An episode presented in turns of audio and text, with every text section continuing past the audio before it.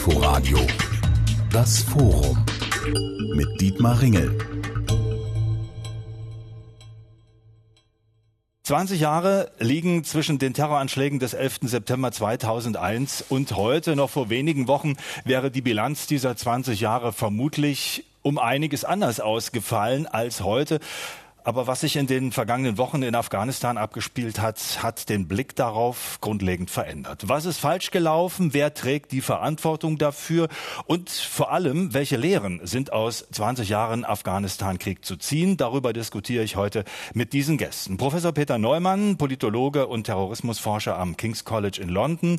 Dr. Magdalena Kirchner, Leiterin des Büros der Friedrich-Ebert-Stiftung in Kabul. Boris Ruge, stellvertretender Vorsitzender der Münchner Sicherheitskonferenz und Rachel Tausendfreund, Redaktionsleiterin im Berliner Büro des German Marshall Fund. Wir sind heute wieder mit Publikum unterwegs. Das freut mich sehr. Wir kommen Ihnen hier im Saal in kleiner Runde, Corona bedingt.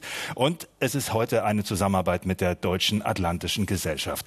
Frau Kirchner, wann haben Sie Kabul verlassen und was waren Ihre letzten Eindrücke von dieser Stadt? Ich habe Kabul zu einem noch ziemlich friedlichen Zeitpunkt verlassen, nämlich Ende Juni ähm, diesen Jahres.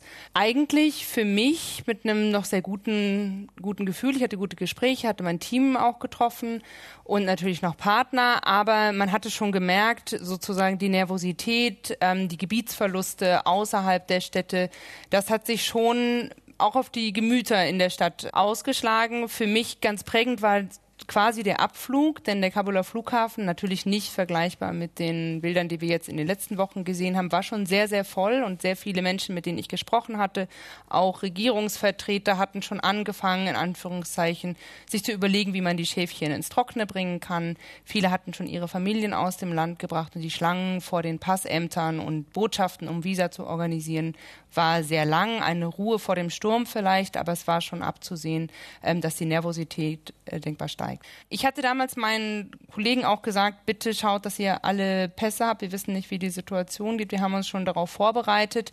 Aber natürlich gibt es eben auch diesen Funken Hoffnung, den wir da noch hatten, dass es eben schon nicht so schlimm werden würde und gerade eben vor allem Kabul auch noch halten würde. Ähm, und das hat sich dann ja in den Wochen danach sehr, sehr rapide auch verschlechtert. Wissen Sie, was mit Ihren Mitarbeiterinnen und Mitarbeitern passiert ist, wo die sich derzeit aufhalten? Ja, natürlich. Also das sind ja meine Mitarbeiter. Äh, mit denen habe ich seitdem jeden Tag äh, Kontakt. Gott sei Dank haben sie vor äh, zwei Tagen Afghanistan verlassen können, auch mit ihren Familien. Das Wohin sind Sie gegangen? Sie sind jetzt in, in Islamabad und äh, ja, Pakistan. wir hoffen natürlich genau in Pakistan ähm, und wir hoffen natürlich, dass wir sie auch ähm, ja vielleicht auch bald in Deutschland auch begrüßen können. Herr Ruge, vieles ist immer noch ich sag mal, für Leute, die nicht so tief drin stecken, unerklärlich, aber vielleicht auch für Experten, für Leute, die sich länger schon mit Afghanistan befassen, unerklärlich, wie es dann doch so schnell gehen konnte. Wir haben gehört, also Ende Juni alles noch friedlich und da macht man noch ganz andere Pläne. Natürlich, diese Fehlerdiskussion ist jetzt die Debatte, die überall geführt wird, aber trotzdem kommen wir nicht umhin. Haben Sie eine Erklärung oder sind Sie auch ratlos? Also ich bin anders als Frau Kirchner kein Afghanistan-Experte in dem Sinne, aber wenn man nochmal nachliest, es gibt viele Leute, die Afghanistan gut kannten, die sich nicht vorgestellt haben, dass es so schnell implodieren würde. Ich glaube, das ist das richtige Wort. Ähm, und die amerikanischen Nachrichtendienste und Diplomaten und Militärs haben möglicherweise ihre Schwächen, aber ganz blöd sind die auch nicht. Also ich glaube, es hat sich was aufgebaut. Natürlich gibt es, wenn man dann im Nachhinein draufschaut, viele Signale, die darauf hinweisen, dass es schnell gehen könnte. Ähm, das, das findet man aller Orten. Aber ich glaube, das war eine Überraschung. Und vor solchen Überraschungen ist man, ist man nicht gefeit. Ich bin im Mai 1989 äh, in das Auswärtige Amt eingetreten. Da hat auch niemand gedacht, dass sechs Monate später die Berliner Mauer fällt. Ja, ich will das nicht unbedingt vergleichen, aber in der Politik ähm, und im Kriege äh, gibt es eben Überraschungen. Hm. Frau Tausendfreund, der amerikanische Präsident, sagt ja, so viel anders hätte man es gar nicht hinkriegen können und vieles hat ja auch ganz gut funktioniert.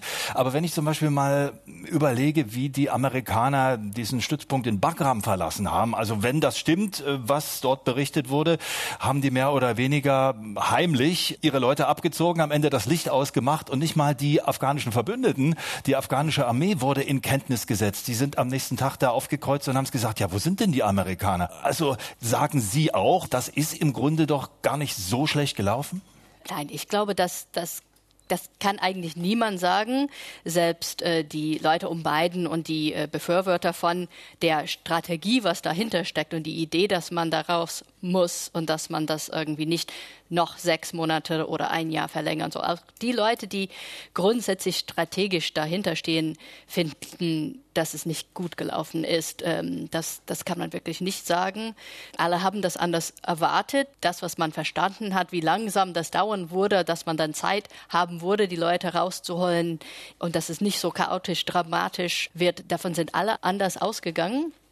Und ähm, das ist auf jeden Fall falsch gelaufen. Der äh, Präsident Biden will das jetzt nicht so betonen. Er hat, er hat zugestanden, dass die das anders erwartet haben und dass das nicht glimpflich gelaufen ist zum Schluss. Aber er blickt und will immer sozusagen der Blick darauf halten, auf die große strategische Frage, die er dann immer noch befürwortet. Und da steht er auch hinter. Aber ähm, was in den letzten Wochen passiert ist, ist ist eindeutig sehr schlecht. Herr Neumann, immerhin, man könnte sagen, es hat keine großen Kämpfe gegeben. Die Taliban sind äh, vorgerückt, vorgerückt. Es hat Opfer vermieden auf diese Art und Weise. Also können Sie dem vielleicht was Positives abgewinnen? Naja, also die Machtübernahme ist äh, natürlich ohne große Kämpfe abgelaufen, aber was wir jetzt eben sehen, ist die große Frage, was sich daraus entwickelt. Sind die Taliban überhaupt in der Lage, dieses Land zu kontrollieren? Vor ein paar Wochen haben das alle gedacht gerade weil dieser militärische Sieg so überzeugend war, haben alle gedacht, oh, die Taliban, die sind jetzt richtig mächtig und die können das alles im Griff behalten. Und was wir jetzt eben sehen, ist, dass es doch nicht so zu sein scheint. Und ich mache mir schon Sorgen, dass aus dieser Situation, also das heißt, wenn die Taliban signifikante Teile von Afghanistan nicht in der Lage sind zu kontrollieren, dass daraus dann Vakuen entstehen, bürgerkriegsähnliche Zustände, wo dann ähnlich wie, was weiß ich, in Libyen oder in Syrien dann verschiedene Milizen gegeneinander kämpfen und natürlich auch international orientierte terroristische Organisationen wie der IS versuchen daraus Kapital zu schlagen. Das ist, ich sage immer, das ist die Wahl zwischen Pest und Cholera. Ja, äh, Taliban übernehmen das Land, sehr schlimm für viele Leute. Noch schlimmer, könnte man fast sagen, ist, Taliban übernehmen das Land, aber kontrollieren es nicht effektiv. Und wir haben diese ganzen ist ein blöder Begriff, unregierten Gebiete, wo es dann Chaos gibt und Anarchie und wo dann andere Situationen draus entstehen. Aber da frage ich jetzt gleich mal in die Runde, wo wäre denn die Alternative gewesen? Also der Westen wollte rausgehen aus Afghanistan. Welche anderen Kräfte als die Taliban wären denn dafür in Frage gekommen, die Macht zu übernehmen? Also doch die Regierung Ghani, Frau Kirchner? Wir haben uns, glaube ich, bei dem Abzug zu stark auf uns selber konzentriert. Es ging sehr stark darum, kriegen wir, können wir abziehen, ohne dass unsere Soldaten angegriffen werden? Was für Bilder kreieren wir? Was bedeutet das jetzt für uns? Sind wir gescheitert? Welches Equipment bleibt zurück.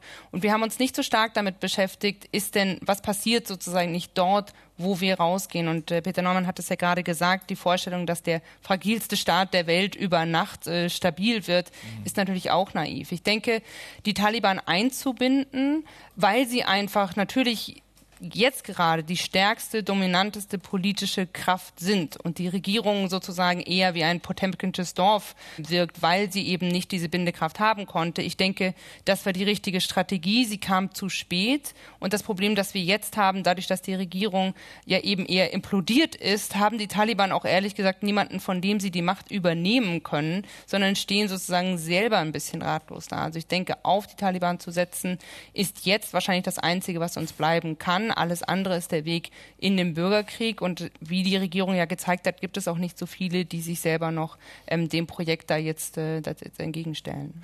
Ja, Herr Ruge, ist das nicht das eigentliche Trauerspiel, dass die Partner des Westens, also die afghanische Regierung, das afghanische Militär, dass die im Grunde überhaupt keinen Widerstand geleistet haben, sondern die sind geflohen, noch bevor die Taliban da waren? Aber es ist ja auch so, dass das afghanische Militär und die Polizei haben, Frau Kirchner weiß es besser als ich, in einem Zeitraum von fünf Jahren ähm, oder zehn Jahren 60.000 Mann an Toten äh, beklagt. Das heißt, sie haben, sind nicht weggelaufen. Das ist auch in der Rede von Präsident Biden von gestern wird das nicht wirklich reflektiert, sondern mhm. die haben gekämpft und die haben enorme Verluste erlitten. Ähm, aber das, was nicht funktioniert hat, war eben ein, ein politische Stabilität herzustellen, eine Loyalität zu der Republik oder zu diesem Staat herzustellen. Und als die Amerikaner dann doch sehr schnell, auch aus Sicht ihrer Verbündeten sehr schnell rausgegangen sind, war das so ein bisschen wie man, wenn man den Stöpsel zieht. Und es ist auch nicht ganz richtig, wenn man sagt, der Westen ist rausgegangen. Denn ähm, sie finden viele ähm, europäische Verbündete der, der USA, die das gerne anders angegangen wären. Präsident Biden hat von Trump dieses Friedensabkommen in Anführungsstrichen geerbt. Und das hat seinen Spielraum natürlich erheblich eingeengt. Aber es gibt viele Europäer, die gerne intensiver konsultiert worden wären und die sich eine andere Herangehensweise vorgestellt hätten. Aber ich frage noch mal nach. 20 Jahre war der Westen nicht nur präsent, sondern hat in Afghanistan gesagt, wo es lang geht, hat dort die Entscheidungen getroffen. Und nach 20 Jahren, also was nach 20 Jahren nicht funktioniert, funktioniert das dann nach 25 Jahren oder nach 30 Jahren oder wie lange hätte man es denn noch probieren sollen, weil Sie gesagt haben, man hat dann den Stöpsel gezogen und dann ist es halt passiert. Genau. Also Biden hat ja gesagt, und das ist nicht nur eine Position, die er vertritt, wenn wir geblieben wären, hätte das zu einer neuerlichen Eskalation des Konflikts geführt. Und dann hätten wir nur die Wahl gehabt, zu gehen oder aufzustocken.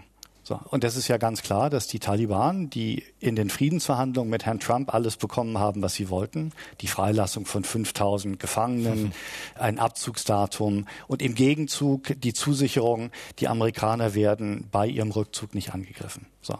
Aber in dem Augenblick, wo sie gesagt hätten, wir bleiben da mit offenem Ende ähm, oder wir bleiben da für ein weiteres Jahr, dann ist natürlich die Wahrscheinlichkeit sehr hoch, dass, dass es eine Eskalation gegeben hätte.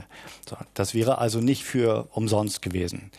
Das ist plausibel. Was wirklich passiert wäre, wissen wir nicht. Die Alternative wäre gewesen, eine vergleichsweise kleine amerikanische plus NATO-Präsenz zu behalten in Afghanistan und diese Frist zu verlängern. Ähm, und es gibt viele, die, die sich dafür eingesetzt haben. Norbert Röttgen bei uns, ähm, in England Tom Tugendhat, der Vorsitzende des Auswärtigen Ausschusses, ähm, viele andere mehr. Und auch in Amerika gibt es natürlich viele, die genau das ähm, als Option bezeichnen, aber darunter auch einige Generale, die auch Verantwortung tragen für eine Herangehensweise der Vereinigten Staaten, die sich im Nachhinein als problematisch erweist. Frau Tausendfreund. Ja, ich wollte das ansprechen mit dem, äh, dass die Europäer nicht genug eingebunden sind. Ähm, in der Teil kann das sicherlich sein, aber ich finde das auch ein bisschen zu ähm, einfach, ohne dass ich jetzt weiß genau, was gesprochen wurde von wem. Aber seit Februar letzten Jahres und das Deal wurde in der Tat irgendwie ohne Konsultation. Das war ein schlechtes Deal, was Trump da gemacht hat, wurde auch rundlich kritisiert. Aber seit Februar letztes Jahr wissen alle Allianzpartner, dass Ende August das Datum ist. Biden hat dann vor einigen Monaten sozusagen bestätigt, dass es dabei bleibt. Da äh, werde ich jetzt vermuten laut, wenn es so gewesen wäre, dass Deutschland, England und so weiter, also dass die anderen NATO-Partner sich zusammengeschlossen hätten und gesagt hätten, wir wollen bleiben, wir werden das übernehmen, das und das nur brauchen wir, aber wir haben die Villa, wir machen das, wir werden jetzt ein Trilliard auf, äh, aufgeben jedes Jahr, um das zu stabilisieren, noch zwei Jahren. Ich denke, ein bisschen Unterstützung hätte die beiden Administrationen gegeben. Also das heißt, niemand wollte bleiben. Alle wollten weg. Alle haben, außer vielleicht die Franzosen, die ihre Ortskräfte ein bisschen früher rausgeholt haben, haben die ähm, Intelligenz falsch bewertet, aber niemand war letztendlich dazu bereit, mehr zu investieren. Herr Neumann, wäre es denn sinnvoll gewesen, dort noch zu bleiben? Also ich folge äh, Boris Ruge, wenn er, wenn er sagt, dass ähm, das nicht so einfach ist, wie man sich denkt. Und dass es tatsächlich erfordert hätte, wahrscheinlich, dass man westliche Truppen aufstockt, weil dann natürlich dieser Peace-Deal zu Ende gewesen wäre. Aber äh, ich denke, man muss da schon mal sich das Ganze ein bisschen größer anschauen. Natürlich war das in den letzten ein, zwei Jahren möglicherweise unvermeidbar, dass wenn der Westen rausgeht, dass die Taliban dann an die Macht kommen. Aber es war nicht von Anfang an unvermeidbar. Als die Amerikaner 2001 rein sind, war das eine Terrorismusmission. Wir bekämpfen den Terrorismus. 2002, 2003 wurde es dann vor allem auch durch die Europäer äh, zu einer Staatsaufbaumission, weil nämlich Europäer gesagt haben, wir können hier nicht einfach nur die Terroristen bekämpfen, wir müssen dieses Land stabilisieren, Menschenrechte verteidigen und so weiter und so fort. Der Fehler, der damals begangen wurde, und das ist unser großes Versagen, nicht das Versagen Amerikas, ist, dass wir das zwar groß proklamiert haben, aber dass wir nicht bereit waren, die nötigen Investitionen damals zu machen, wo in der afghanischen Bevölkerung 2002, 2003 erzählen mir viele Leute, sehr viel Goodwill war. Also wenn man zu diesem Zeitpunkt massiv reingegangen wäre und gesagt hätte, nicht nur in großen Reden im Bundestag, wir betreiben Staatsaufbau, sondern tatsächlich auch die Mittel und die Ressourcen zur, zur Verfügung gestellt hätte, dann hätte das vielleicht eine Chance gehabt. Ab 2006, wo dann die Taliban wieder zurückgekommen sind, war das dann schon wieder schwieriger. Aber auch damals hat man einen Fehler gemacht und das war vielleicht nicht der Fehler der Europäer, sondern der Fehler der Amerikaner, weil die Amerikaner 2006 immer noch und jahrelang im Prinzip die Taliban als Terroristen dargestellt haben und niemals anerkannt haben, dass das zwar Militante sind und Islamisten, aber dass die auch eine politische Bewegung sind, die Unterstützung hat in Teilen der Bevölkerung und dass man die einbinden muss. Wir diskutieren heute über Afghanistan. Es geht um die Frage, warum ist es zu diesem Desaster der letzten Wochen gekommen, zum Desaster von Kabul. Vor 20 Jahren begann der Militäreinsatz in Afghanistan als Antiterrorkrieg. Da ging es darum, die Attentäter des 11. September 2001 zur Strecke zu bringen. Wir diskutieren heute in Zusammenarbeit mit der Deutschen Atlantischen Gesellschaft. Dabei sind Peter Neumann, Politologe, Terrorismusforscher am King's College in London, Magdalena Kirchner, die Leiterin des Büros der Friedrich-Ebert-Stiftung in Kabul, Boris Ruge, stellvertretender Vorsitzender der Münchner Sicherheitskonferenz und Rachel Tausendfreund, sie ist Redakteur Redaktionsleiterin im Berliner Büro des German Marshall Fund. Ähm, Herr Neumann hat gerade gesagt, Podcast. viel früher Schon zwei, drei Jahre nach Beginn dieser Mission hätte der Westen mehr investieren müssen in Afghanistan, hätte mehr Aufbauarbeit leisten müssen. Aber Frau Kirchner, wenn ich die Zahlen lese, also ich weiß gar nicht, welche man jetzt wirklich ernst nehmen kann, von Billionen ist die Rede. Also da ist doch unglaublich viel Geld geflossen. Ja, aber, ja, aber die Frage. Warum hat das nicht gereicht? Ja, der Satz, der an Ihre Frage sich anschließt, ist natürlich der erste, in welche Taschen. Ähm, und die Korruption fängt nicht nur, sozusagen fängt schon vor Afghanistan an. Es ist natürlich auch so, dass auch sehr, sehr viele Unternehmen und andere Akteure an diesem Unternehmen also Gewinn gemacht haben, dass auch Fehlentwicklungen schon bei uns angefangen haben und natürlich auch in Afghanistan eben auch weggeschaut wurde. Und ich glaube, das ist wichtig, wenn wir über Investitionen sprechen, auch das Narrativ, das der Präsident Biden trifft, sozusagen, wir haben da jetzt alles getan und irgendwann war einfach Schluss, wir haben gegeben, was wir konnten. Das verschleiert natürlich die vielen Fehler, die wir gemacht haben, die das, was wir proklamiert haben, eigentlich auch wieder untergraben haben. Darf ich kurz, darf ja. ich mal äh, ein, ein, einfach nur ein Beispiel hinzufügen? Was mich immer noch fasziniert. Im Jahr 2002 ähm, hat die deutsche Bundesregierung den Auftrag bekommen, in Afghanistan die Polizeiausbildung zu betreiben. Ja, große Rolle und wurde auch groß bekannt gegeben. Die Deutschen machen jetzt die Polizeiausbildung in Afghanistan. Innerhalb kurzer Zeit werden wir 50.000 Polizisten ausbilden. Wissen Sie, wie viel Polizeiausbilder die Bundesregierung zur Verfügung gestellt hat? 17. 17 Polizeiausbilder, die dann nach deutschem Muster eine dreijährige Ausbildung durchlaufen sollten, bis sie überhaupt auf die Straße gelangen. Ist natürlich eine totale Katastrophe gewesen. Und das ist äh, vielleicht ein extremes Beispiel dafür, wie einfach, muss man sagen, am Anfang diese Aufgabe nicht wirklich ernst genug genommen wurde. Und als Gegenbeispiel kann man dazu sagen, mhm. dass die Sicherheitslücke durch die lange Ausbildungszeit, die vielleicht gut gewesen wäre, die wurde dann gefüllt durch Milizen ja. und Warlords, denen man einfach nur die Waffe in die Hand gegeben ja. hat und sagt, schieß den Taliban tot.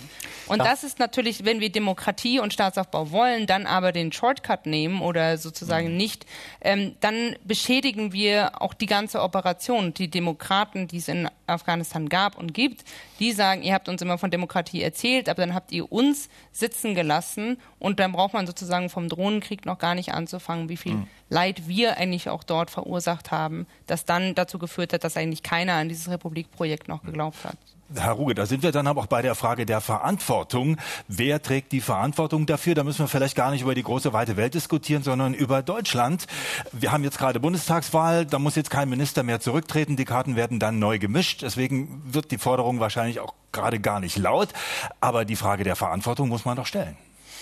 Die muss man sicherstellen. Ähm, wenn man sich diese 20 Jahre anschaut, dann kann man ja objektiv sagen, vier der Parteien, äh, die möglicherweise in der nächsten Bundesregierung die Koalition stellen, tragen dafür Verantwortung. Also das verteilt sich da auf viele Schultern. Ich möchte aber gerne nochmal auf die, die Milizen zurückkommen. Und ich glaube, das ist ein, ein Problem, das wir in ganz vielen Postkonfliktsituationen vorfinden. Wir haben ein riesiges Land, Afghanistan, geografisch sehr groß, mit einer großen Bevölkerung. Wir haben eine Postkonfliktsituation. Der Westen kommt da an mit, ich weiß nicht, wie viele ähm, Soldaten man hatte am Anfang und erfüllt Kernfunktionen eines Staates, aber er kann das Territorium nicht kontrollieren. Und was passiert? Er greift zurück auf diese korrupten, kriminellen, menschenverachtenden Warlords, die dieses Land Afghanistan Jahre und Jahrzehnte lang mit Krieg überzogen haben. Mhm. So, das ist natürlich kritikwürdig, aber die Frage ist in gewisser Weise, was ist die Alternative?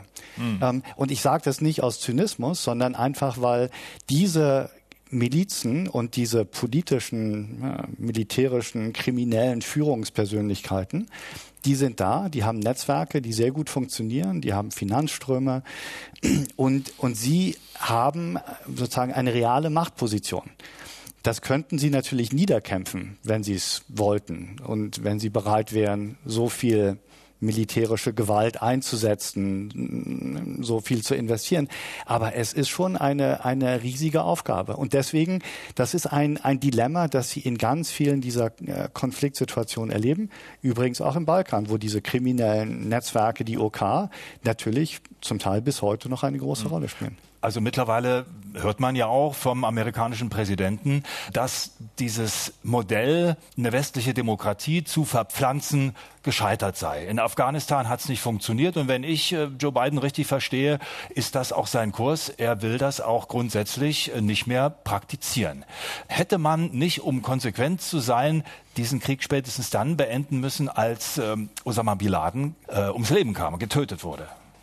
Frau Tassenfreund. Äh, ja, wahrscheinlich ist das so. Ich glaube, äh, das war auch klar in der Obama-Regierung, dass die versucht haben, einen Ausweg zu finden. Deswegen sind die auch immer stärker auf Drohnen. Da haben die äh, das sogenannte Surge gemacht zu einem Zeitpunkt. Aber äh, aus den Kreisen äh, kennt man, dass äh, Biden zum Beispiel eine war, der dagegen war, auch mhm. damals in der äh, Obama-Zeit, dass er für sich schon dann 2009 oder 10 gesehen hat, das ist eine, ein Krieg, das sie nicht gewinnen können. Und in der jetzigen Regierung und in seiner Amtszeit ähm, will er einen deutlichen Strategiewechsel vollziehen. Dadurch erklärt sich auch so ein bisschen seine harsche äh, Sprache gegenüber, die ich, die ich persönlich sehr problematisch finde, gerade für einen Mensch, der durch seine Empathie irgendwie so stark äh, bekannt ist. Und in diesem Fall, was die Afghanen ähm, angeht, ist der irgendwie dermaßen so unempathisch, dass ich das sehr problematisch finde, wirklich. Aber ähm, das liegt daran, dass er eine Strategiewechsel durchziehen wird. Ich habe hier den ähm, Zitat. Es geht darum, eine Ära großer Militäroperationen zur Umgestaltung anderer Länder zu beenden. Also das ist für ihn ganz klar, ganz klar auch die quasi terroristische Bekämpfung, Terrorismusbekämpfung steht auch nicht mehr so hoch bei beiden, als es zum Beispiel unter Bush äh, stand. Stichwort Terrorismusbekämpfung. Herr Neumann, also passt das denn überhaupt zusammen? konsequente Terrorismusbekämpfung auf der einen Seite und auf der anderen Seite gleich mal mit ein Land äh, nach einer westlichen Demokratie umformen. Ja, aber ich äh, glaube, das wird jetzt auch so ein bisschen übertrieben. Ich glaube, diese Ära, dass man Demokratie mit, mit Waffengewalt verbreitet, die hat nach dem Irakkrieg geendet effektiv. Selbst in Libyen ist es ja so gewesen, dass dort äh, zwar natürlich der Diktator aus dem Amt vertrieben wurde, aber es danach keine Besetzung gab. Es gab keine Bodentruppen. Und auch in Syrien ist ja die Geschichte eigentlich die, dass, dass die Intervention, die alle gefordert haben, nicht passiert ist. Also diese Ära der großen Interventionen, die hat wirklich 2003 war die vorbei und dafür gibt es auch keine Unterstützung mehr. Und deswegen hat auch Barack Obama 2008 die Wahl gewonnen. Das war ja das Thema in dem Wahlkampf. Und äh, wo ich so ein bisschen eine andere Meinung habe, ist, dass natürlich Barack Obama, wenn ich mich recht erinnere, 2008 argumentiert hat, wir haben den falschen Krieg im Irak gekämpft, wir müssen den guten Krieg in Anführungszeichen in Afghanistan kämpfen. Und auf, auf dieser Begründung beruhte dann die Surge, die dann 2010, 11 nochmal versucht hat, äh, die, die Tale Taliban zu besiegen, was aus, aus, im Rückblick möglicherweise auch, wenn nicht falsch, dann zumindest ähm, ja, eine, eine Zeitverschwendung war. Darf ich einen, Herr Ruge. einen, einen kurzen Einwurf? Ähm, natürlich ist diese Vorstellung, wir hätten doch äh, spätestens 2011, als ähm, Osama bin Laden äh, getötet war, hätten wir rausgehen sollen das ist irgendwie doch auch sehr oberflächlich, oder?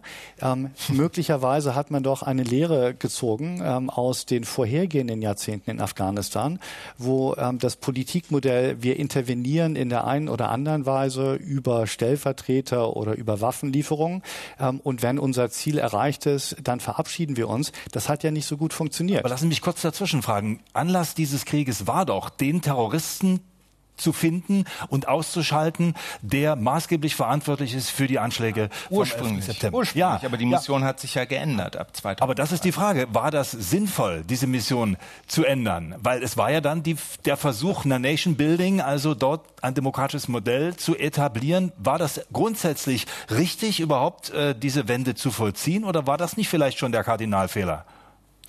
Also ich denke, okay. es war sozusagen, das hatten wir am Anfang auch schon gesagt, für die USA, in der die sozusagen internationale Solidarität ja auch wollten, nicht alleine gehen, dann brauchen sie natürlich etwas, mit dem man mobilisieren kann. Und ich glaube, mhm. gerade die Europäer für einen Krieg in dieser Phase zu mobilisieren, da braucht man eben ja vielleicht ein bisschen idealistischere Ziele, mhm. die natürlich im Nachhinein Dinge vernebeln. Und ich würde auch sagen, dass zu dem Zeitpunkt, als Osama bin Laden tot war, haben die Amerikaner schon einen ganz anderen Krieg in Afghanistan geführt. Denn da ging es schon darum, die Regierung in Anführungszeichen, die mal damals nur bestrafen wollte, ist ja dann zu einer Aufstandsbewegung geworden. Und dann, ich glaube, mein Vorwurf ist, dass wir dort ja nie wirklich ernsthaft Demokratieförderung betrieben haben, sondern im besten Fall noch den Versuch, staatliche Institutionen und Stabilität aufzubauen, was schon ein großer Unterschied ist. Denn beispielsweise das Parlament, das es gab, war nie ein relevanter, auch nicht für uns, ein wirklich relevanter Faktor. Bundesdeutsche äh, Politiker, die nach Afghanistan, äh, also auch Parlamentarier, die nach Kabul gereist sind, haben sich nie mit Abgeordneten abgefunden, weil dort nicht die Macht gespielt hat. Aber ich glaube, dass man in dem Moment unter Obama schon so weit war, dass man sagt, wir sind so, so verbunden was dort in Afghanistan, und das ist ja für mich natürlich, ich beschäftige mich ja sehr viel mit Afghanistan, aber in der deutschen Politik ist es natürlich auch das Schmerz, weil das ist unser Projekt, unser Krieg. Und wenn das scheitert, dann scheitern auch wir. Und ich glaube, deswegen war man 2010 schon darüber hinaus. Und deswegen haben wir auch an dieser Regierung so lange festgehalten, weil das waren ja unsere Leute, die wir dorthin gebracht haben. Wenn die scheitern, und deswegen hat man auch, glaube ich, vor vielem die Augen zugemacht, weil man gesagt hat, wenn wir die jetzt fallen lassen, dann ist das eben diese Niederlage, die wir uns nicht eingestehen mhm. wollen. Wollen wir jetzt vielleicht ein bisschen auch mal in Richtung Zukunft schauen? Herr Neumann ähm, hat vorhin gesagt, dass fälschlicherweise die Taliban oft als Terroristen bezeichnet werden oder gleichgesetzt werden mit einer terroristischen Vereinigung. Aber im Grunde in vielen westlichen Ländern gelten sie ja als solche. Herr Neumann. Also ja, das äh, ist natürlich richtig, aber es ist für mich zum Beispiel auch interessant gewesen, dass ich vor zehn Jahren herausgefunden habe, dass zum Beispiel das amerikanische Außenministerium niemals in den letzten 20 Jahren die Taliban als ausländische terroristische Organisation klassifiziert hat. Warum hat man das nicht gemacht? Weil man verstanden hat, das ist äh, etwas Komplexeres und wir müssen möglicherweise am Ende mit denen verhandeln. Was schwieriger wird, wenn man die als terroristische Organisation klassifiziert. Dann dürfte man es ja gar nicht im Grunde. Dann dürfte man es nicht oder es wäre viel, viel schwieriger. Und deswegen glaube ich, dass wir, ähm, wenn wir zum Beispiel von Islamisten sprechen, wenn wir von dschihadistischen Organisationen sprechen, dann müssen wir damit anfangen zu verstehen, dass es natürlich innerhalb dieses breiten Spektrums auch sehr viele Unterschiede gibt. Und dass die Taliban eben nicht dasselbe sind wie zum Beispiel der Islamische Staat, dass die Taliban eben nicht nur eine islamistische Organisation sind, dass sie auch eine pashtunische Stammesmiliz sind, dass sie keine globalen Ambitionen haben und dass sie auch bereit sind, Partnerschaften einzugehen. Wenn Sie sich den IS anschauen, der hat einen Alleinvertretungsanspruch, der hat globale Ambitionen, der duldet niemanden neben sich und der ist im Prinzip eine Organisation, die überall existieren kann, auch ohne große Unterstützung in der Bevölkerung. Und das sind die Unterschiede, die nicht gemacht wurden. Und wo gesagt wurde, Taliban, Al-Qaida, IS ist alles dasselbe, sind alles Terroristen Natürlich sind die Taliban auch terroristisch aktiv, da gibt es überhaupt keinen Zweifel dran. Aber sie sind eben mehr als bloß eine terroristische Organisation. Die entscheidende Frage, die sich daran anschließt, ist ja, wie soll der Westen oder nicht nur der Westen, sondern auch äh, andere Mächte, China, Russland, die Länder der Region, die Nachbarstaaten vor allem, die jetzt unmittelbar auch betroffen sind von Flüchtlingsbewegungen zum Beispiel, wie sollen die alle mit den Taliban umgehen? Die werden ja vermutlich äh, in absehbarer Zeit eine Regierung bilden. Und dann ist die Frage, akzeptiert man die? Schicken die jemanden dann vielleicht auch in die UNO? Macht Deutschland äh, die Botschaft wieder auf in Kabul? Empfängt man da die Taliban? Welchen Plan haben die Amerikaner? Weiß Joe Biden schon was oder wissen Sie was darüber, Frau Tausend? Ändert sich jeden Tag. Ja, genau. Also ich, ich weiß nicht, was die äh, Pläne da sind und ich glaube, das ist in der Tat noch ein bisschen unklar. Also wahrscheinlich praktisch, wenn das so ist, dass die Taliban äh, genug Kontrolle hat, kommt man nicht äh, drum weg äh, irgendwann, aber noch ist es unklar. Aber es gibt ja viele Fragen, die auch jetzt äh, geklärt werden müssen. Also Flüchtlingsbewegung ist die eine Frage, Frau Kirchner. Ja, also die Sorge ist für mich, dass die Normalisierung, die wird sehr schnell gehen, aber aus den falschen Gründen. Und das sehen wir schon ein bisschen bei den, oder nicht aus den falschen, aber aus ähnlich falschen Gründen wie davor. Denn wir sehen das schon bei den Nachbarstaaten, die eigentlich mit den Taliban keine Freundschaft oder historischen Freundschaften pflegen, aber sich jetzt mit ihnen treffen, um über Grenzsicherung zu sprechen, also Flüchtlinge, ähm, denen sozusagen den Weg nach draußen zu versperren, über Terrorismusbekämpfung in einem ausschließlich sicherheitspolitischen und militärischen Sinn, also dürfen chinesische Sicherheitskräfte auf Taliban-Gebiet, um ähm, beispielsweise Uiguren äh, festzusetzen oder ähnliches. Und wir sind eigentlich schon in dieser Diskussion mit drin. Es gibt ja schon quasi eine Proxy-Unterhaltung zwischen den Österreichern und den Taliban, ob sie weiter abschieben dürfen. Und wir sind eben unter Druck genau deswegen. Natürlich brauchen wir die Taliban auch für Zugang zu humanitärer Hilfe. Und jetzt sind sie natürlich das Nächste, was wir an einer Regierung haben. Und natürlich braucht der Staat Stabilisierung, um auch für die Menschen das Schlimmste zu verhindern. Aber bis jetzt sind wir aus unserer schlechten Verhandlungsposition, die wir haben, werden wir genau wieder eine Stabilität äh, in Afghanistan zu Ungunsten der Bevölkerung bevorzugen. Man kann ja historisch sagen, ähm, als die Taliban das letzte Mal am Ruder waren, gab es drei Staaten in der Welt, die das Regime anerkannt haben. Das waren Saudi-Arabien, die Vereinigten Arabischen Emirate und Pakistan. Und ich glaube, man kann unschwer vorhersagen, dass es jetzt viel mehr sein werden. Absolut. Die Chinesen haben äh, einen der, der Taliban-Führer vor acht Wochen, glaube ich, schon empfangen. Ähm, es gibt viele Kontakte. Ähm, und natürlich ähm, kommen wir in gewisser Weise nicht umhin, schon aus humanitären Gründen mit denen zu sprechen. Das ist aber noch mal was anderes, ähm, als zum Beispiel eine Botschaft zu eröffnen. Ähm, ja, also es gibt sozusagen verschiedene ähm, Gradmesser und die Taliban sind eine offensichtlich intelligente Organisation. Sie haben sozusagen ihre militärische und politische Strategie ist sehr gut aufgegangen viel besser, als die viele es erwartet haben. Sie haben sich sehr gut eingestellt auf ähm, eine westliche Öffentlichkeit auch in dem, was sie sagen und kommunizieren.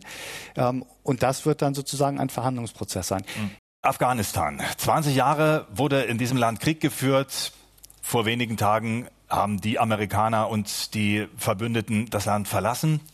Und die große Frage ist, wie kam es zu diesem Desaster von Kabul? Dieses Wort Desaster macht ja die Runde und äh, kaum jemand widerspricht, dass es aus westlicher Sicht ein Desaster war. Wir diskutieren heute im Infradio Forum mit Peter Neumann, Politologe, Terrorismusforscher am King's College in London, mit Magdalena Kirchner, Leiterin des Büros der Friedrich-Ebert-Stiftung in Kabul, mit dem stellvertretenden Vorsitzenden der Münchner Sicherheitskonferenz Boris Ruge und der Redaktionsleiterin im Berliner Büro des German Marshall Fund, Rachel Tausendfreund. Wir waren gerade schon dabei, darüber zu diskutieren, laut nachzudenken, wie man mit den Taliban künftig umgehen soll, die sich ja gerade anschicken, in Afghanistan die Macht, die sie im Grunde schon haben, auch pro forma zu übernehmen, eine Regierung zu bilden. Dann wird die Frage sein, verhandelt man mit ihnen, überweist man auch Geld aus humanitären oder vielleicht auch anderen Gründen. Herr Neumann, es ist eine schwierige Geschichte. Ja. Aber wie kommt man da raus aus der Nummer? Ähm, das müssen Sie den Diplomaten hier fragen. Das ist, äh, das ist äh, nicht meine Expertise. Aber ich bin da äh, total pessimistisch, weil ich habe das in den letzten paar Wochen jetzt verfolgt. Also am Tag und in den zwei oder drei Tagen nach der Machtübernahme habe ich es im Prinzip für fast unmöglich gehalten, dass der Westen die Taliban anerkennt oder dass der Westen einen, einen von den Taliban regiertes Afghanistan anerkennt. Und jetzt lese ich zum Beispiel gestern oder vorgestern in den Zeitungen, dass man nicht nur das diskutiert, und dass das ähm, fast schon ähm, als, als, als sicheres Szenario angesehen wird. Es wird jetzt gerade off offensichtlich darüber diskutiert, es gibt da 10 Milliarden Dollar, die in der amerikanischen Bank sitzen, die Afghanistan gehören. Äh, das sind offensichtlich Themen, die bereits diskutiert werden, dass man dieses Geld den Taliban zur Verfügung stellt. Und dann, denk, dann denkt man sich, weiß ich jetzt nicht genau, wie wahrscheinlich das ist und ob das jemals passieren wird. Und da denke ich an, an 20 Jahren Diskussionen über Terrorismusfinanzierung und wie wir äh, jede 5-Euro-Transaktion bei der Bank nachverfolgen, um sicherzustellen, dass das nicht in falsche Hände gerät. Und hier machen wir über Nacht solche Deals, wenn das passiert. Aber ich will noch mal nachfragen, Frau Tausendfreund, wenn jetzt kein Geld fließen sollte, dafür Fachkräfte, Spezialisten, engagierte Menschen das Land verlassen, das ist ja der Nährboden für die nächste Terrorismuswelle, wenn es den Leuten dort richtig dreckig geht also Terrorismus und auch einfach eine humanitäre äh, Katastrophe. Also die äh, Frau Kirchner hat es auch angesprochen irgendwelcher Geld muss auch einfach aus Hungersnot, was auch äh, aktuell ein Problem ist, äh, da irgendwie einfließen. Ob das mit so einer richtigen Anerkennung und einer Botschaft, äh, vielleicht eher nicht, aber so praktischer Art mit äh, die Leute, die irgendwas bewirken können in Afghanistan, ähm, das wird leider kommen müssen. So ist das in der reale Politik, dass man äh, auch realistisch, was nicht immer so schön ist, manchmal handeln muss. Dann lassen Sie uns mal über die deutsche Politik sprechen. Das sind ja auch Anforderungen, die sich an die künftige deutsche Außenpolitik ergeben. Ähm, man merkt jetzt schon, die Europäische Union diskutiert darum, eine schnelle Eingreiftruppe vielleicht zu formieren. Es gibt ja schon sowas ähnliches, aber die waren bisher zu Hause und sind noch gar nicht zum Einsatz gekommen. Also übernimmt jetzt äh, die EU und startet den nächsten Militäreinsatz. Da fragt man sich dann, äh, brauchen wir da noch die NATO und machen die Amerikaner Amerikaner ihr Ding und die EU und sind überhaupt solche Militäreinsätze der Weg, um ein Land zu befrieden, voranzubringen? Ja, also ich glaube, Rachel Tausendfreund hat es ja vorher sehr deutlich gemacht. Also ähm, ich hatte eine ganz interessante äh, Unterhaltung mal mit dem von Trump nominierten letzten Botschafter äh, für Afghanistan, der in einer Veranstaltung mit einem europäischen Diplomaten aneinander geriet, der eben dafür warb, dass man länger bleibt. Der war dann so genervt und sagte, wenn ihr es da so toll findet, dann bleibt doch da. und das hat man natürlich gesehen. Die Europäer waren weder bereit, das militärische sozusagen äh, Zepter zu übernehmen. Sie haben auch nicht die sozusagen einbrechenden ähm, Gebergelder kompensiert. Also da gibt es sozusagen auch aus der Logik, man geht dort rein, vor allem im Sinne des transatlantischen Bündnisses und nicht, weil man wirklich einen Plan hat, was man in Afghanistan erreichen möchte. Und deswegen gab es da wirklich gar nichts. Ich wollte mal ganz kurz noch auf diesen Punkt von, von Peter Neumann, also sozusagen als Leidtragende in Anführungszeichen eingehen. Denn was ja wirklich passiert ist, ist, dass seit dem 13. 13., 14. August in Afghanistan die Leute kein Geld mehr von der Bank, kein, also über mehrere Wochen nichts, dann mal 50 Dollar und jetzt macht vielleicht Western Union wieder auf. In einem Land, in dem alles nur mit Cash funktioniert. Die Leute waren quasi, wer nicht schon die Geldkoffer in der Hand hatte, hat es nicht mal mehr geschafft, sich ein Flugticket zu kaufen. Und das ist natürlich die Schwierigkeit. Wir haben eine äh, amerikanische Kultur, die auch durch äh, Trump mitgeprägt wurde von, ich möchte es jetzt nicht Sanktionsgeilheit nennen, aber irgendwie ist es schon das, dass man sagt, wir bestrafen jetzt die Bösen mit wirtschaftlichen Mitteln. Auch in der deutschen Diskussion hat man sich gefreut, wir drehen den Taliban den Geldhahn ab. Das machen wir aber nicht. Die Taliban nehmen in einem Monat 40 Millionen Dollar an den Grenzübergängen ein. Die Taliban haben die Kontrolle über illegale Ausbeutung von Bodenschätzen. Also die sind sehr reich. Wir bestrafen damit natürlich die afghanische Bevölkerung und sind quasi von wie Irak oder Libyen in dieser Diskussion um Sanktionsregime. Und ich glaube, deswegen müssen wir mit den Taliban verhandeln. Und dann kommen wir vielleicht zu dieser Frage, wie kann es jetzt weitergehen? Wir haben gesehen, diese Sprech von Biden und den Europäern, das militärische Kapitel endet und jetzt machen wir auf einmal Diplomatie. Da hat es irgendwie einen Bruch gegeben, da sind wir noch nicht. Aber das sind genau eben die Punkte, wo wir jetzt auch politisch ran müssen. Deswegen sehe ich überhaupt nicht, dass dass die Europäer weder den Appetit noch die Möglichkeiten haben, sich in Afghanistan militärisch zu engagieren. Aber sie müssen natürlich mit den Taliban über die weiteren Entwicklungschancen des Landes sprechen. Herr Ruge, wie schätzen Sie das ein? Was sollte Deutschland jetzt auf die Beine stellen oder welchen Beitrag kann Deutschland künftig leisten in Afghanistan? In Afghanistan. Also ich glaube, der Ansatz muss ein politischer sein und ein wirtschaftlicher und ein humanitärer. Aber natürlich ist es so, der Zug ist abgefahren. Und wenn jetzt diskutiert wird über europäische militärische Fähigkeiten, ähm, dann ist das wichtig und notwendig. Aber es hat sozusagen keinen Bezug zu Afghanistan, sondern es ist eine, eine Nachlese. Ähm, was hätten wir eigentlich gebraucht, wenn wir eine größere Evakuierungsoperation ohne die Amerikaner hätten durchführen müssen? Ich habe vor 20 Jahren im Auswärtigen Amt ähm, an der europäischen Sicherheits- und Verteidigungspolitik gearbeitet und so lange sprechen wir schon über diese Dinge. Ähm, aber das eine sind die militärischen Fähigkeiten, da fehlt es zum Teil, einiges ist da. Und dann fehlt es wiederum an dem politischen Willen ähm, und an der Bereitschaft reinzugehen in eine solche Geschichte. Und vielleicht sind die Entscheidungsprozesse auf nationaler Ebene und auf europäischer Ebene auch nicht so, wie wir sie brauchen. Aber es geht ja auch nicht nur um die Frage, wie sich Deutschland ähm, in oder mit Blick auf Afghanistan künftig verhält, sondern auch, was passiert mit dem Iran? Was passiert mit Pakistan? Sehr viele Menschen aus Afghanistan werden auf dem Landweg dorthin gehen. Die Frage ist, unterstützt man das mit humanitärer Hilfe?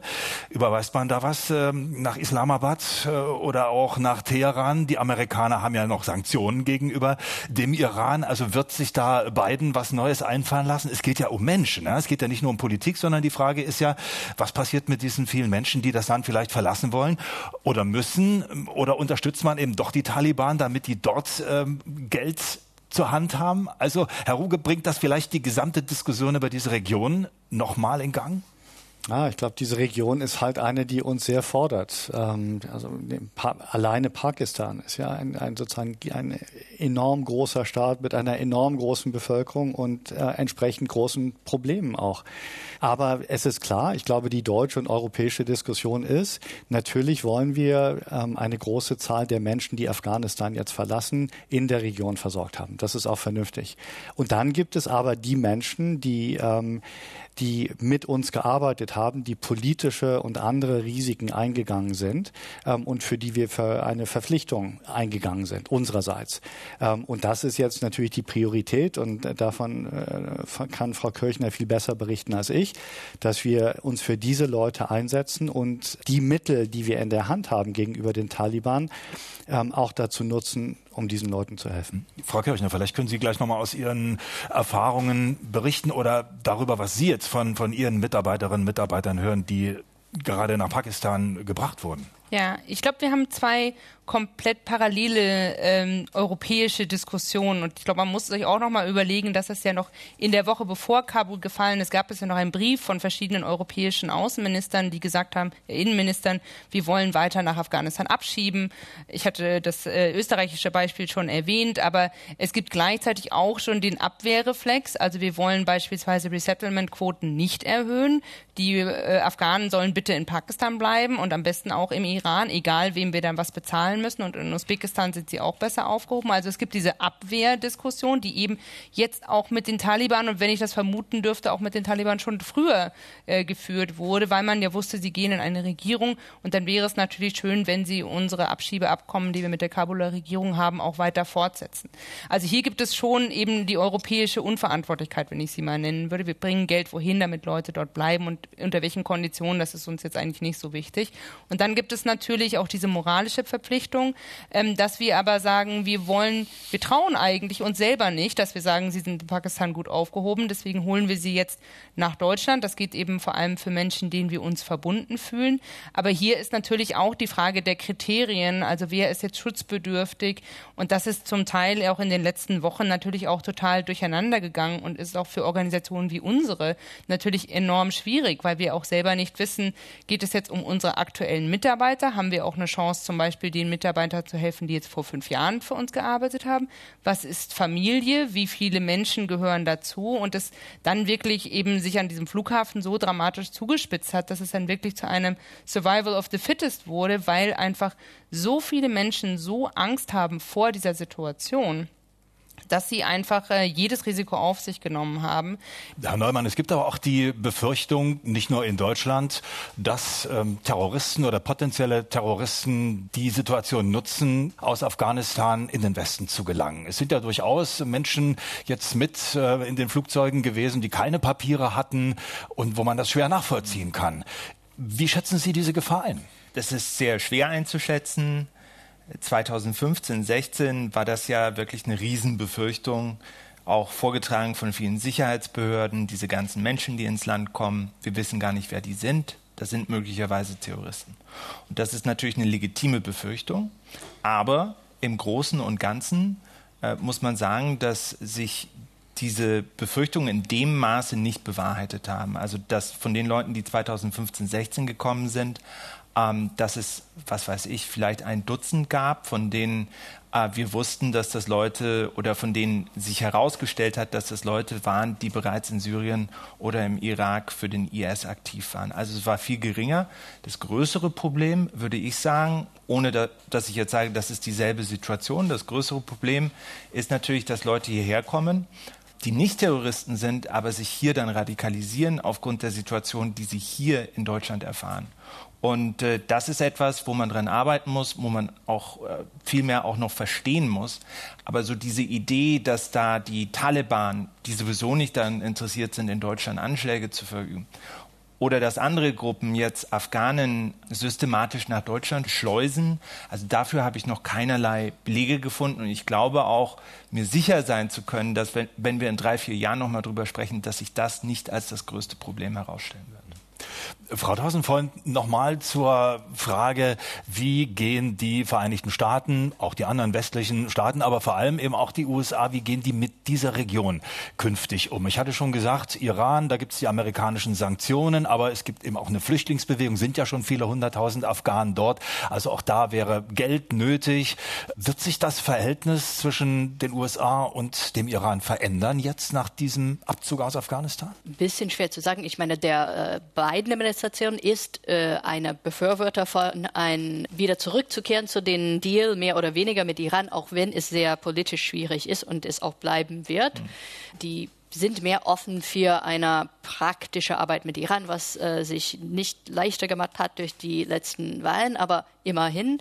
Äh, es gibt auch schon Leute aus Afghanistan, die den Landweg benutzt haben und äh, dann von den USA äh, mit nach USA gebracht haben. Das heißt, äh, das ist auf jeden Fall alles in Bewegung. Die USA ist schon immer, äh, hat sich beteiligt an diese Resettlements äh, international. Das äh, haben die ha haben auch angekündigt, dass die es wieder erhöhen. Also ich glaube, wir werden mit erhöhten Zahlen von Resettlements, wir werden weiterhin versuchen, Leute, denen wir versprochen haben, mit denen wir irgendwie Versprechungen eingegangen sind, weil die für unsere NGOs gearbeitet haben und so weiter, versuchen noch äh, rauszuholen, auch wenn das heißt, mit den Ländern drumherum zu reden. Aber das bleibt schwierig und äh, wir werden das nicht schaffen. Alle, die das vielleicht verdient haben, wenn man ganz ehrlich ist, äh, wir werden das nicht schaffen, die alle rauszuholen. Herr Ruge, Sie sind ein erfahrener Diplomat. Sie waren auch in Washington an der deutschen Botschaft in verantwortungsvoller Position. Wie wird sich das transatlantische Verhältnis entwickeln, jetzt nach dem, was gerade in Afghanistan passiert ist? Wird das Einfluss auf das transatlantische Verhältnis haben? Bestimmt. Also nun gibt es ja im Augenblick eine gewisse Friktion ähm, und es gibt gegenseitige Vorwürfe. Wir haben schon darüber gesprochen. Ich fand eine Formulierung sehr gut, die Robin Niblett ähm, benutzt hat vor zehn Tagen. Das ist der, der Direktor von Chatham House, der britischen Gesellschaft für, für Außenpolitik. Der hat gesagt, das Ganze ist eine brutale Refokussierung der amerikanischen Politik auf Europa und Ostasien. Also ähm, er hat sozusagen widersprochen der Vorstellung, die Amerikaner gehen in Afghanistan raus, deswegen sind sie nicht mehr zuverlässig, sondern er hat gesagt, es ist eine Refokussierung ähm, auf Europa, was für Biden oder auch sein, sein Außenminister Blinken ein, ein Kernanliegen amerikanischer Außenpolitik ist. Und dann eben Japan, Südkorea, Australien, um eben in diesem Wettkampf ähm, mit China bestehen zu können mit China und Russland, wenn man so will. Das heißt, im Grunde genommen ist es, wenn man es sozusagen abstrakt betrachtet und absieht von der menschlichen Tragödie, die sich da abspielt, nicht notwendigerweise zu unserem Nachteil. Ja, aber, das ist hm. vielleicht schwierig, das so zu formulieren, aber, aber ähm, äh, es bedeutet, dass, dass Biden damit einen Freiraum schafft, um seinen Verpflichtungen gegenüber Europäern nachkommen zu können. Gut, an dieser Stelle müssen wir leider Schluss machen. Viele Fragen sind noch offen, aber wir lassen uns überraschen von dem, was sich tut in Afghanistan, in der Region, vor allem auch im Verhältnis zwischen Deutschland und diesem Land. Und äh, dann werden wir die Diskussion fortsetzen, denke ich mal. Ganz herzlichen Dank an Peter Neumann, Politologe und Terrorismusforscher am King's College in London, an Magdalena Kirchner, Leiterin des Büros der Friedrich-Ebert-Stiftung in Kabul, den stellvertretenden Vorsitzenden der Münchner Sicherheitskonferenz Boris Ruge und Rachel Tausendfreund, Redaktionsleiterin im Berliner Büro des German Marshall Fund. Danke, wie gesagt, Ihnen, danke Ihnen hier im Saal für Ihr Interesse, Ihnen daheim fürs Zuhören. Bis zum nächsten Mal.